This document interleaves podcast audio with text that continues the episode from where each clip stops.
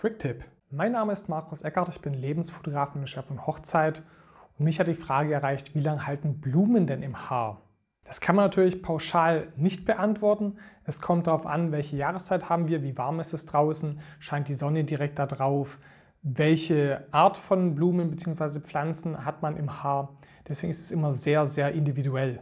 Am besten sind natürlich Blumen und Pflanzen, die nicht sehr durstig sind und die auch unter äh, Sonneneinstrahlung auch mehrere Stunden halten, ohne zu welken. Wenn du die Blumen einen Tag vorher bei deiner Floristin holen musst, hol dir bitte Empfehlung bei ihr, wie du sie lagern sollst. Auf jeden Fall ist wichtig, kühl zu lagern und trocken.